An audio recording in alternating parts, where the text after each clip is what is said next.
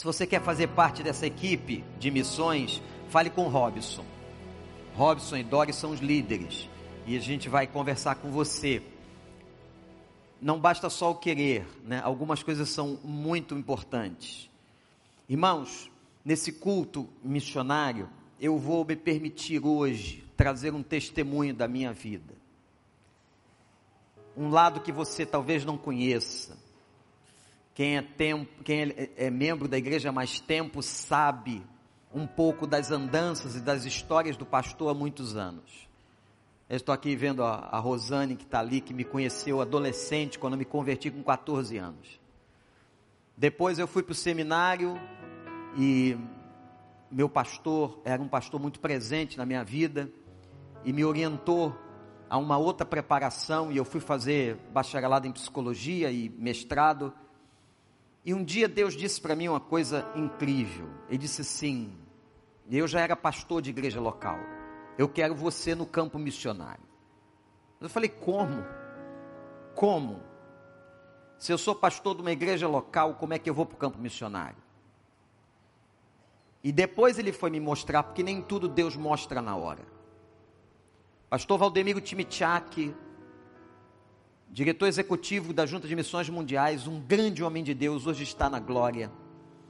Frequentava a nossa igreja, vinha com sua esposa, a Cidália, e começou a me incentivar muito junto com Luiz Carlos Barros, que também é membro desta igreja, por 33 anos foi o gerente financeiro da junta. A que eu pudesse estar nos campos para levar treinamento psicológico treinamento na área psicológica e pastoral. Muitos missionários em depressão, sofrendo, famílias. Encontrei uma missionária na Tailândia uma vez que não saía do quarto, sofrendo as mais diferentes doenças. Aí eu fui entender quando Deus me disse que me queria no campo missionário. Eu não moraria no campo missionário. Eu estaria pelo menos uma ou duas vezes ao ano, e assim tem sido ao longo de muitos anos. Eu tenho estado nos campos missionários. Eu já fui a mais de 50 países trabalhar com missionários. Aqui estão algumas bandeiras. Eu não posso falar dos 50, eu não tenho tempo de contar todas as experiências que eu vivi. Então, nesse domingo, nós vamos ter muitos outros cultos de missões para frente. Eu escolhi uma região do mundo que é o leste europeu. E hoje pela manhã nós vamos falar de dois países, a Bielorrússia e a Ucrânia. E à noite eu quero convidar você, não perca, porque é realmente sensacional. A gente vai falar um pouco da Rússia e da Polônia. Mas eu me lembro quando chegou um convite para que eu pudesse ir para o leste europeu. O leste europeu é antigo bloco da União Soviética. A União Soviética fechou o mundo para Deus. Eu me lembro que os nossos missionários contavam que o pai deles recebia na sala de aula e as crianças um general da KGB, a polícia secreta da União Soviética. Ele entrava na sala de aula e dizia assim: Deus não existe. Deus não existe, vocês querem ver? Vamos fazer uma oração aqui e vamos pedir para Deus mandar chocolate para vocês. E obviamente ficava debochando e clamando e o chocolate não vinha. Daqui a pouco entrava uma secretária da escola do general com chocolate. Ele disse: Está vendo? Deus somos nós. Desde as bases filosóficas de Lenin, depois a execução de Stalin. Stalin matou muito mais gente que Hitler. Diz a história que Stalin chegou a matar, ou por suas ordens, 50 milhões de pessoas. E pasmem, Stalin foi seminarista. Mas depois virou um ateu, quanto mais. A União Soviética eram as 15 repúblicas dominadas naquela parte do mundo como a Bulgária, a Hungria, a Rússia. E a Bielorrússia era uma dessas repúblicas. Deus não existe. As igrejas foram fechadas, os pastores e os padres eram mandados para os campos de concentração. Haviam campos de concentração. Isso não é do tempo do nazismo. Não, muito antes, no início do século XX. Eram mandados para a Sibéria, a 40 graus abaixo de zero. E eu me lembro quando chegou o primeiro convite para que eu fosse para o leste e que eu chegasse em, na Bielorrússia. Eu não conhecia aquela região. 10 milhões de habitantes tem hoje a Bielorrússia. Não tem 1% de gente convertida. A sua capital é uma cidade linda chamada Minsk. E ela, aquele país é, é liderado por um ditador um dos únicos ditadores vivos ainda, Alexander Lukashenko, já há 27 anos no poder da Bielorrússia. Quando eu cheguei, fui logo recepcionado por um pessoal que disse: o senhor tem que ficar nesse hotel. Eu falei, mas por quê? Porque tem que ser no hotel do governo. Não era um hotel, era um lugar de investigação. Muitas experiências, irmãos. Passei na China, na Rússia, com essa questão de opressão aos pastores. Tomaram meu passaporte na Bielorrússia. Seu passaporte é um documento pessoal que ninguém pode tocar. E disseram: o senhor não pode sair daí até que nós venhamos lhe liberar. Uma espécie de prisão por 24 horas. Eles foram investigar se havia alguma coisa contra mim, para que eu então pudesse realmente sair às ruas. Eu do aeroporto tive que ir para esse hotel, que era um lugar de investigação na Bielorrússia. Me liberaram e eu fui fazer o trabalho com treinamento de líderes. Vou mostrar algumas fotos da Bielorrússia para vocês aqui. Olhem essa foto do centro.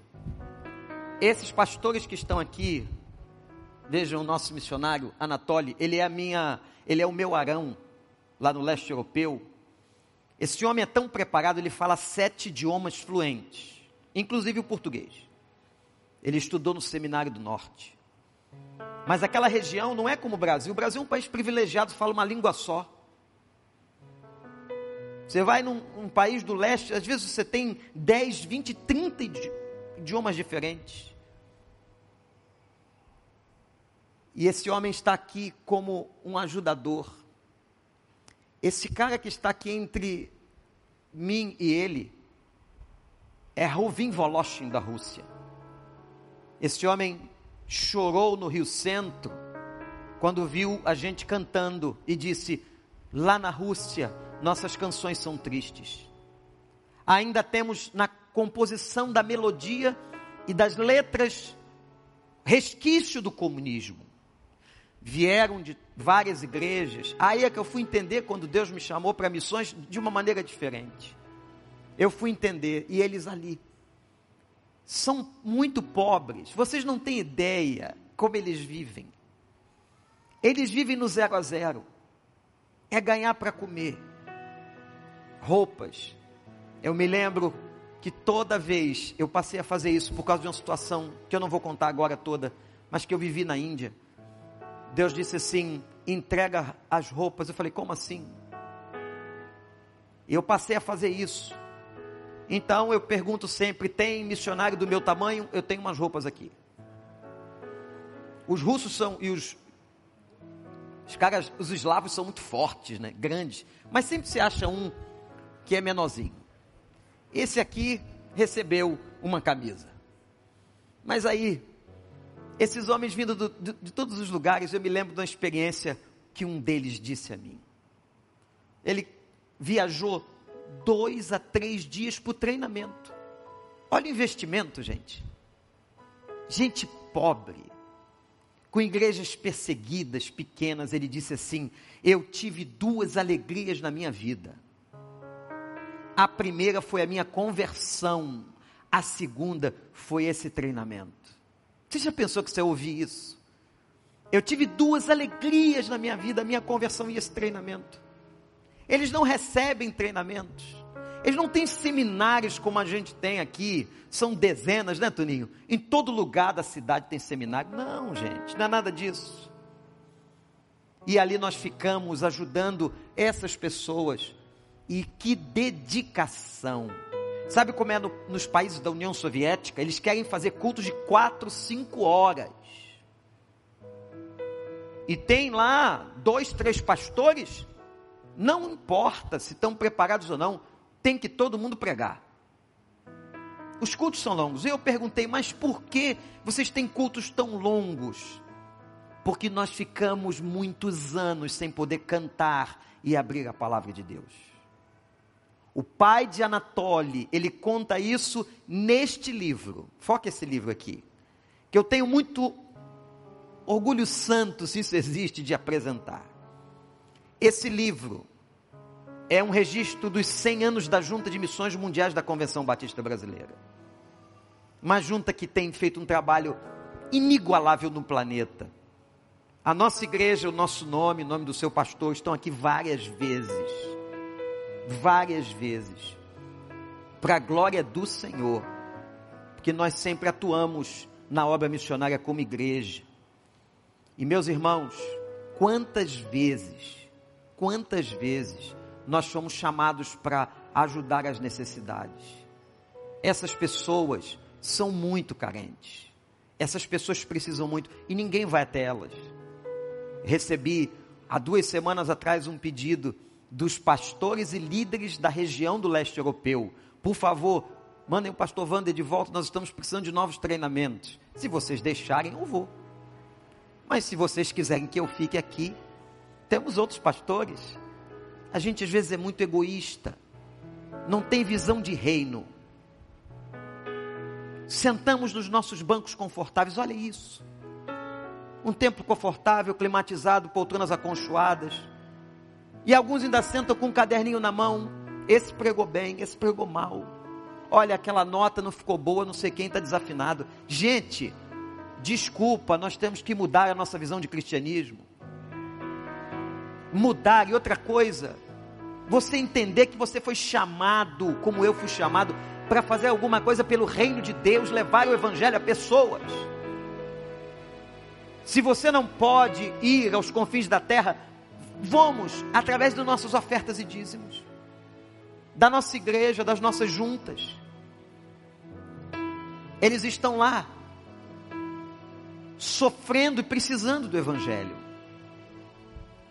Quando eu saí da Bielorrússia, eu fui para um outro lugar.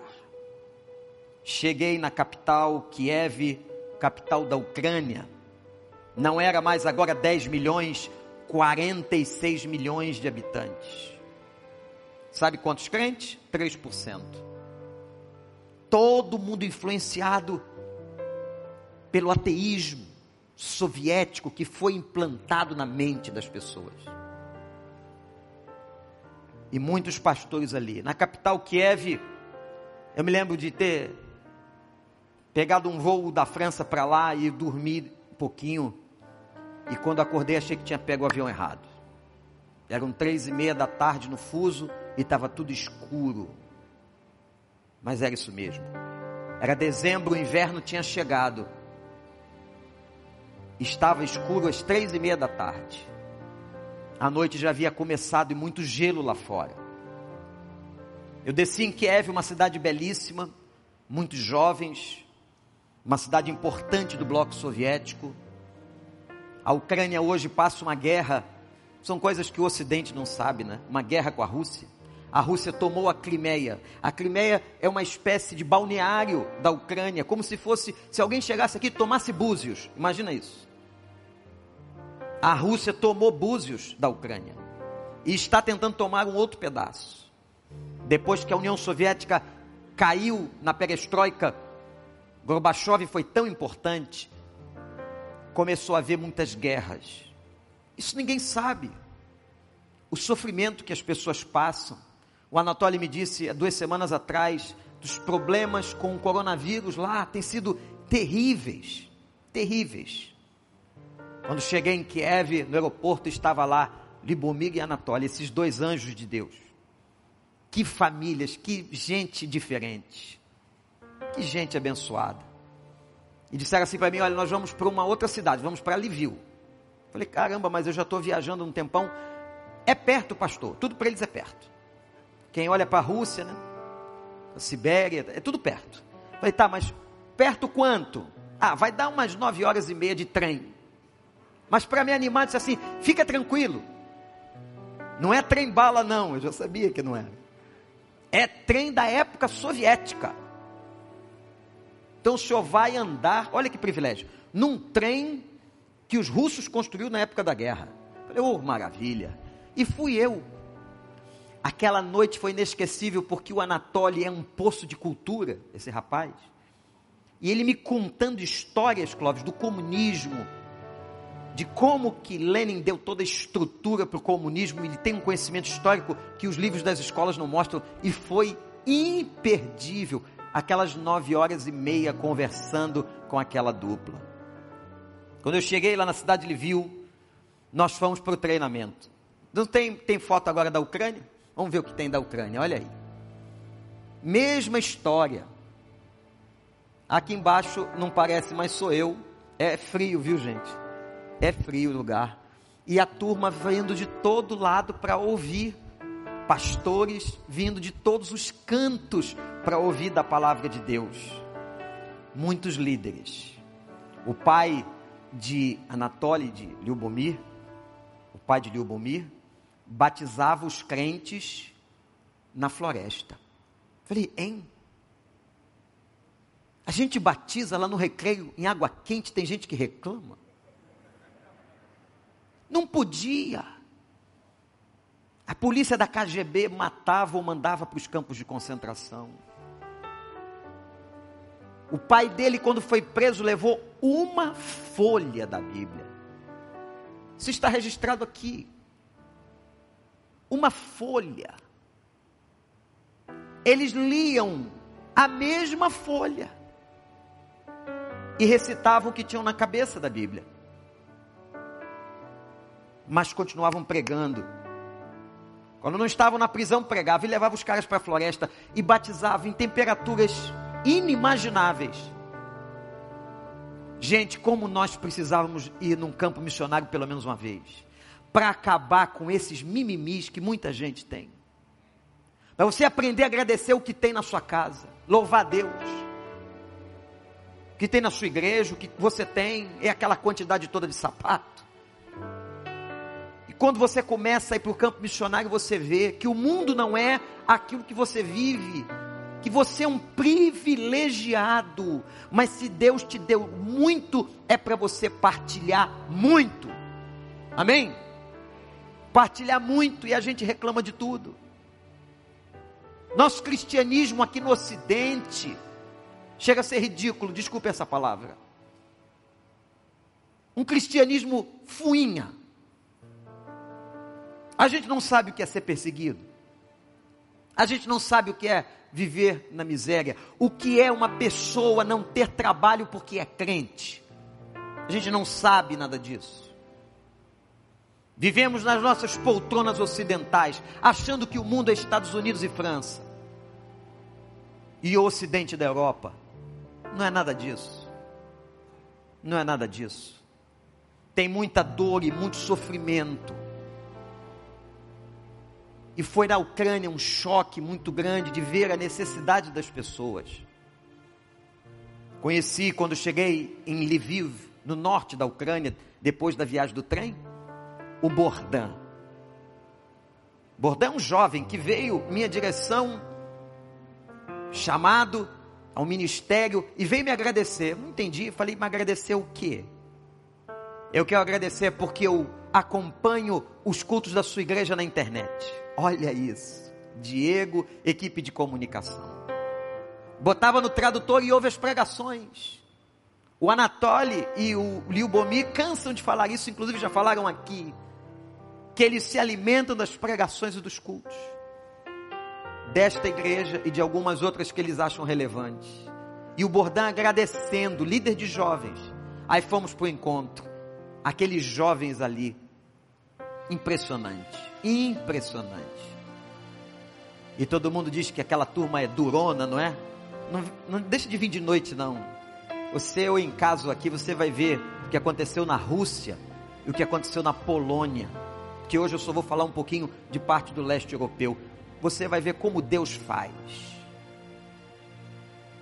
Me levaram na prisão de Podilski. É uma prisão aonde levavam os crentes para serem torturados. Ontem eu estava vendo, preparando as fotos com o Diego. Vamos passar. Nem trouxe. As cadeiras com os pregos para cima, para que os homens sentassem e furassem as nádegas e os testículos. Os ganchos que penduravam os crentes. Nós não sabemos às vezes o que é o evangelho do Novo Testamento e o evangelho da perseguição. Salas de tortura. Irmãos, a coisa muito difícil. Quero contar para vocês, finalizando essa reflexão missionária. Alguém me disse no culto das nove, pastor, por que, que o senhor parou? A gente ficava muito tempo ouvindo. Falei, é, tem muita história que a gente precisa ouvir. Mas eu me lembro de um homem chamado Romã. Conheci o Romã, evangelista. Evangelista. Sabe como é que o Romã vive? Com a ajuda das pessoas. Prega a Bíblia dele e vai pregar. E ele pregava sempre para um bêbado. União Soviética, aquela região do mundo muito fria, toma muita vodka. E ficam muito dependentes, eles viram alcoólatras, com facilidade, homens e mulheres. Vão trabalhar no campo, precisam comer e botam vodka para dentro. E tinha um bêbado na cidade que ele, que Romão evangelizava, e sabe o que o bêbado fazia?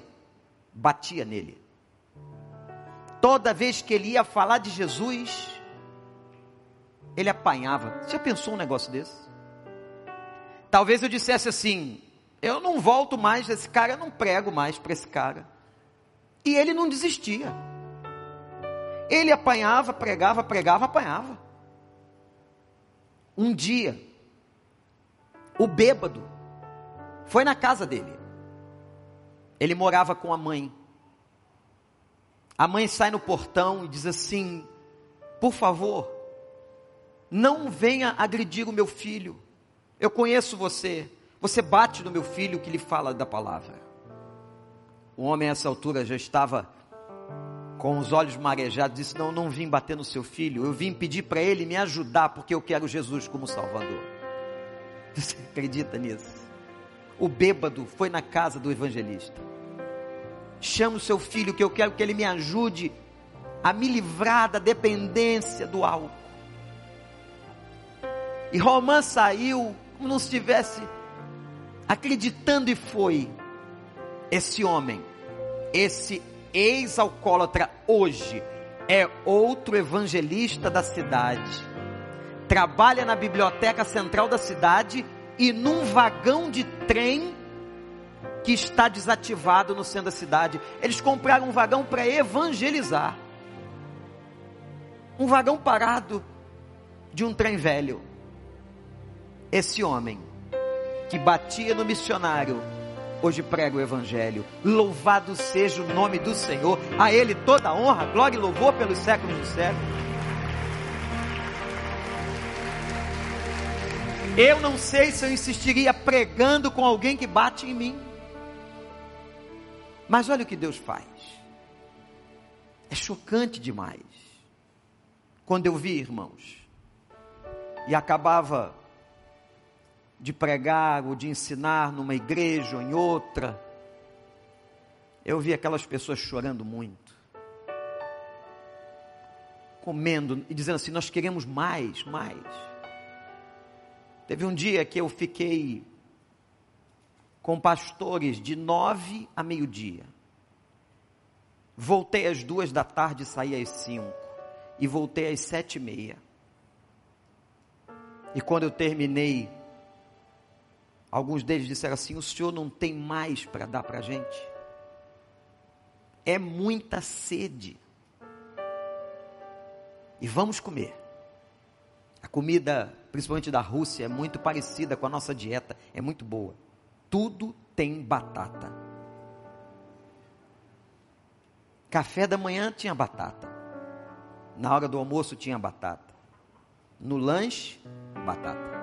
E à noite, batata. E eu não como batata cozida. Mas tem que aprender, Clóvis. Não está no campo missionário? Tem que aprender, só não vou comer os grilos que me ofereceram na Tailândia.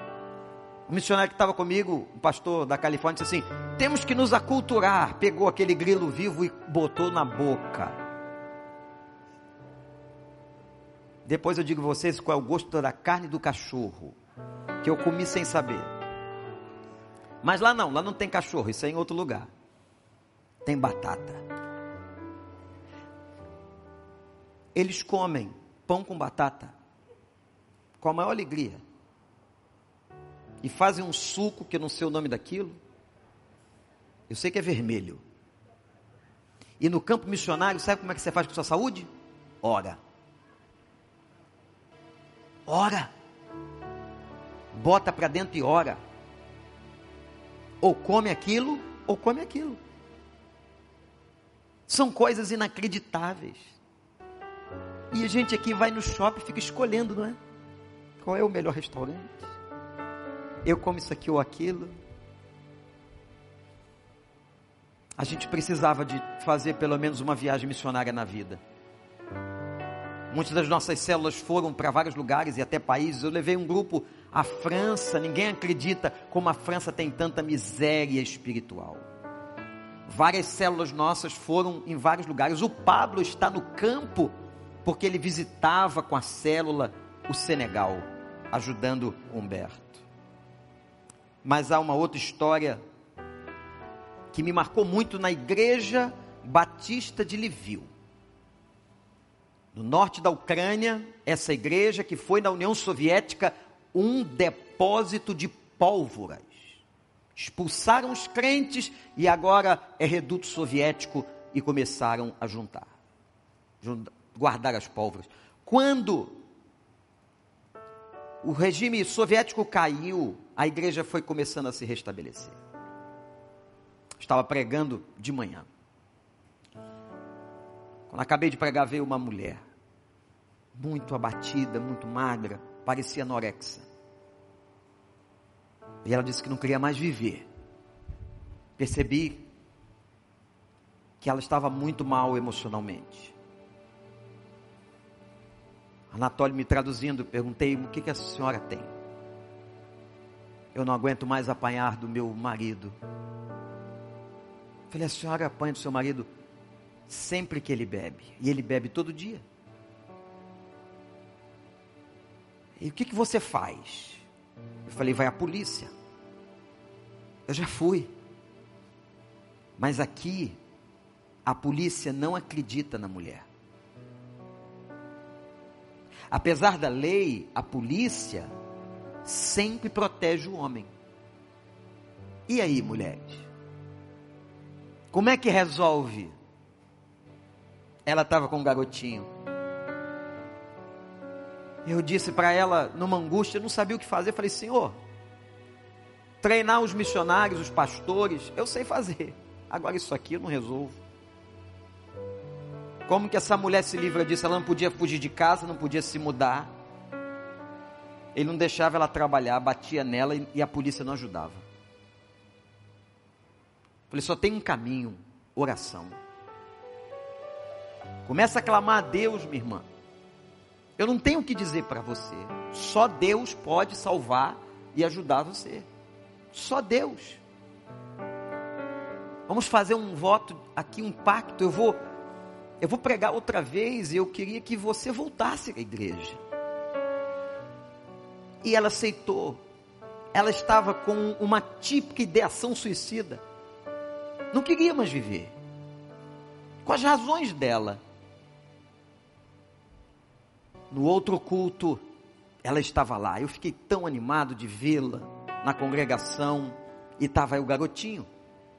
O culto acabou culto acabou e eu fui para o pátio da igreja sozinho. Eu estava ali refletindo sobre toda aquela experiência, experiência inigualável, riquíssima naquela região do mundo. E daqui a pouco veio o garotinho. Um garotinho e puxou a minha calça. E eu olhei para ele e vi que era o garotinho da moça. Era o filho. E ele, muito inteligente, sabia que não conseguia se comunicar comigo, foi buscar o Anatólio, o intérprete.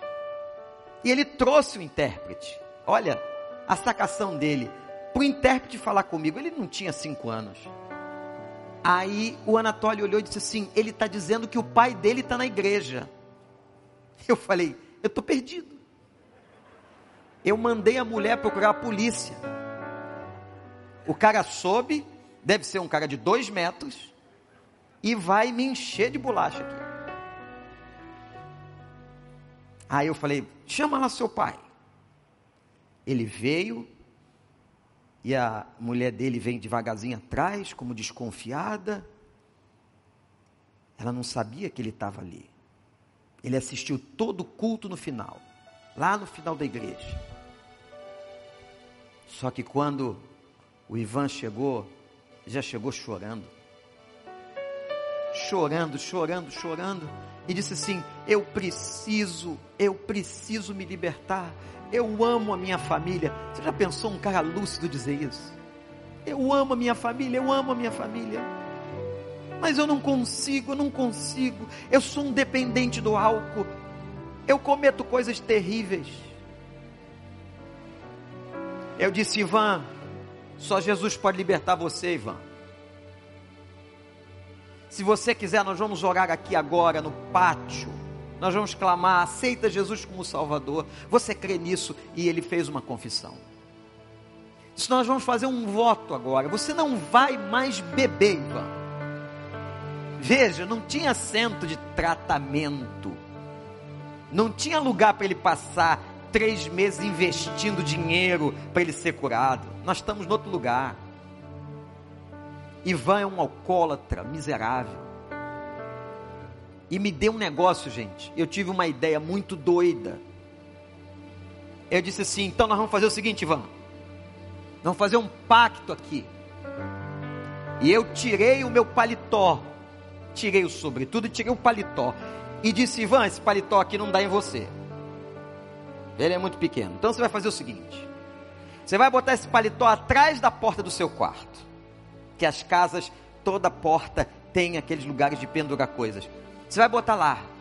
E toda vez que você quiser beber, você vai lá no quarto.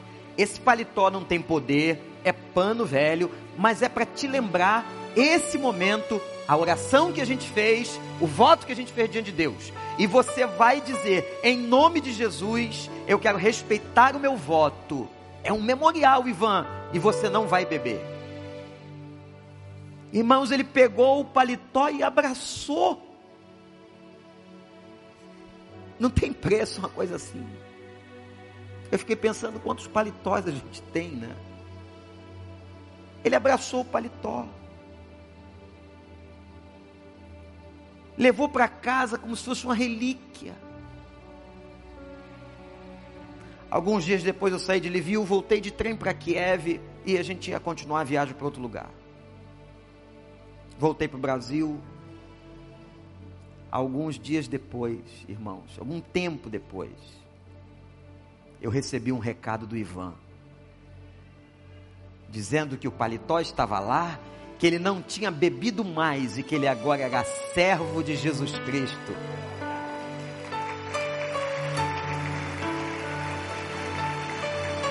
Isso é incrível. Quem faz isso? É o Espírito ele estava lá com a família dele. Só Deus pode fazer isso. Não canse de pregar, talvez uma pessoa bata em você. Reclame, não canse de pregar, não canse de pregar. Esse é o nosso ministério, isso é a coisa mais importante. Ide por todo mundo pregar o evangelho a todas as pessoas. Comecem aqui em Jerusalém, cheguem ali na Judéia, Samaria e aos confins da terra. Eu sempre digo, fazendo uma comparação, aqui na nossa Jerusalém, no nosso recreio, no nosso CCH, mas lá na Judéia, no nosso Casacap e nos recantos da cidade, como a gente viu o vídeo do início do culto, mostrando o que, que o Casacap tem feito, o Centro de Ação Social. E lá em Petrolina, na nossa Samaria, nos lugares do Brasil e lá nos confins da terra. É isso. E aí eu entendi o chamado que Deus tinha para mim. Não era para eu viver lá no campo, mas era para eu ajudar pessoas e pastores e líderes que vivem lá, ajudando com treinamento, com preparo, para que eles possam ajudar outras pessoas. Aí eu fui entender. Passei experiências que eu não tenho como descrever, não tenho tempo. Mas ao longo dos cultos e lá para frente eu vou anunciando um pouquinho o que aconteceu no Líbano, o que aconteceu na Índia. E hoje à noite vou falar um pouco do que aconteceu na Rússia e também na Polônia. Na Polônia. Gente, só o Senhor faz isso. Eu espero que essa noite, essa manhã e nessa noite, o Espírito Santo mexa com a igreja. Tire a gente desse conforto, dessa visão de só vir para assistir culto. Assist... Alguns assistem, nem adoram, assistem. Achando que tá bom, que bateram um ponto para Deus. Não, mas que haja ardor. E como disse o profeta Jeremias, eu pensei em me calar. Ele disse assim: Eu pensei em me calar, eu não queria mais pregar, porque eu estava sendo perseguido. Mas eu não consegui parar, porque uma chama ardeu dentro de mim. Uma chama ardeu dentro de mim. Que uma chama possa arder dentro de você. Quando eu recebi há duas semanas atrás o pedido desses missionários, não tem como a chama não arder dentro da gente. Eu queria ir amanhã ajudá-los, amanhã, mas agora não dá. Que você possa deixar essa chama arder em você. Que você possa ser inquieto, pregar, pregar, pregar, para que as pessoas possam conhecer o Evangelho. Isso é só um pouquinho. Voltei ao leste algumas vezes para fazer a mesma coisa. E tem tanta coisa boa, tanta experiência fantástica com Deus ali. Você vai ver que não tem coisa melhor do que ver um batismo, do que ver uma pessoa se arrependendo, do que saber que você ajudou a vida do Ivan, ou que você viu a obra que o Roman fez pregando para o bêbado. Que coisa tremenda. Ore ao Senhor e diga a Ele, Pai, eu quero ser instrumento usado pelo Senhor.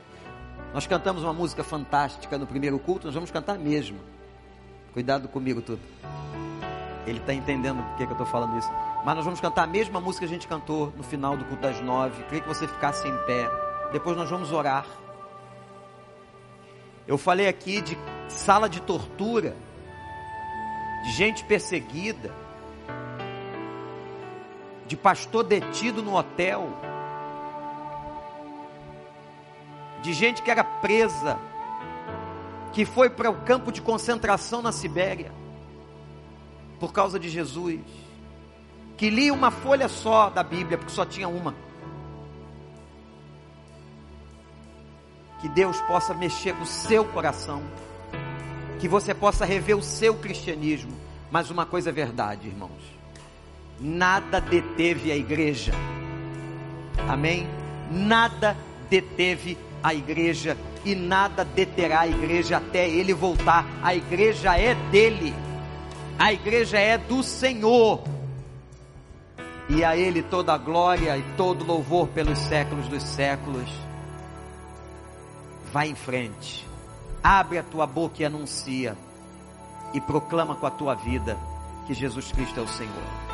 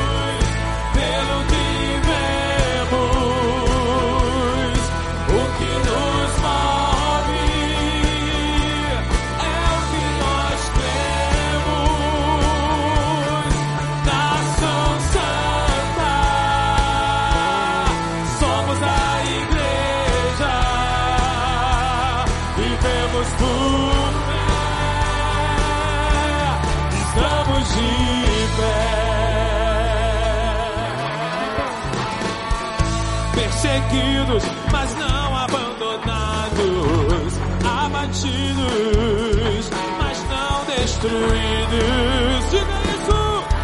Estamos de pé.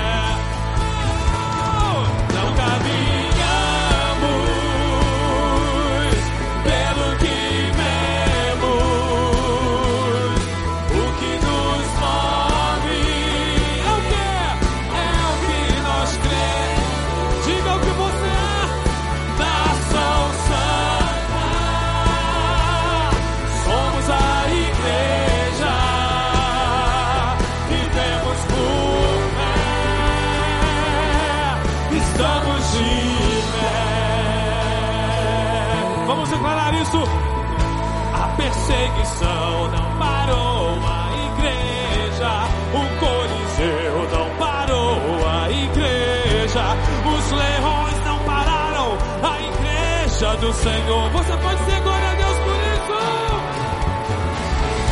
O inferno não pode prevalecer. Vamos avançar, não vamos parar de crescer. Ninguém pode parar a igreja do Senhor. A perseguição, a perseguição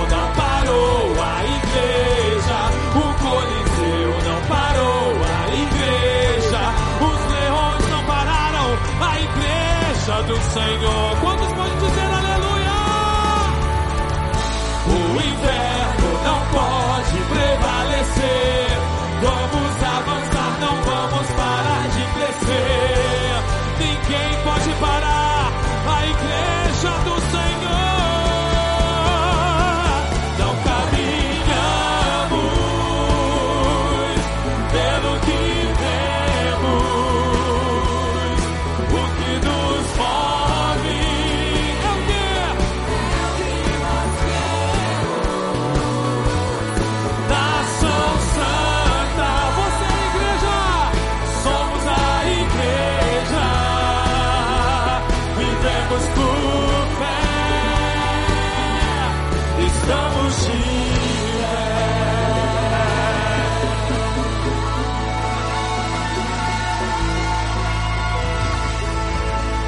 Eu vou pedir desculpa aos irmãos, mas eu preciso cancelar a assembleia, não temos o mínimo ambiente para fazer isso.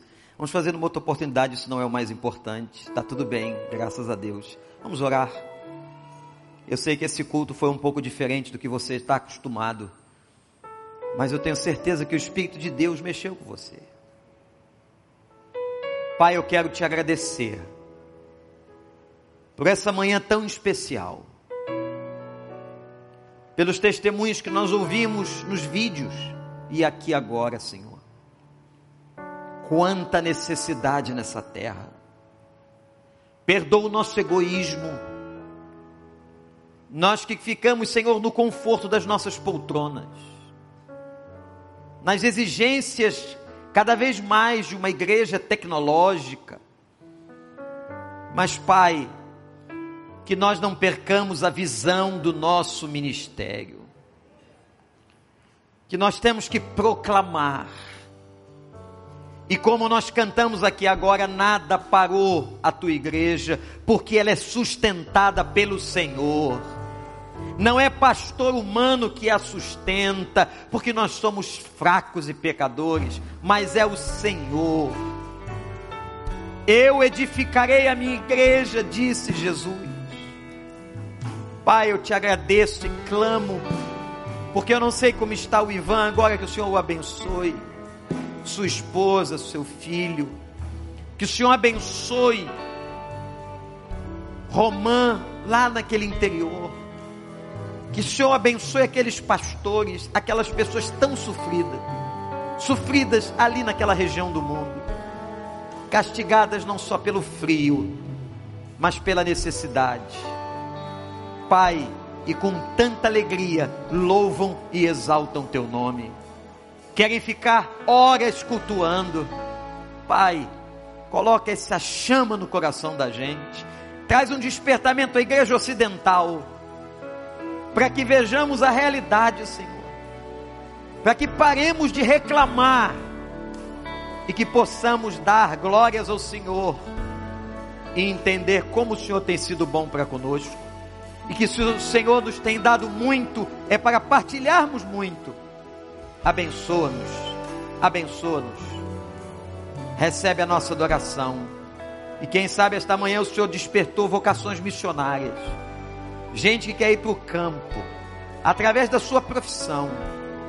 Gente que quer, talvez, ir para os lugares mais distantes da terra, como a Gabriele, que está esperando o lugar onde o Senhor a colocará. Obrigado por essa manhã. Recebe o nosso culto, em nome de Jesus. E todo o povo do Senhor diz.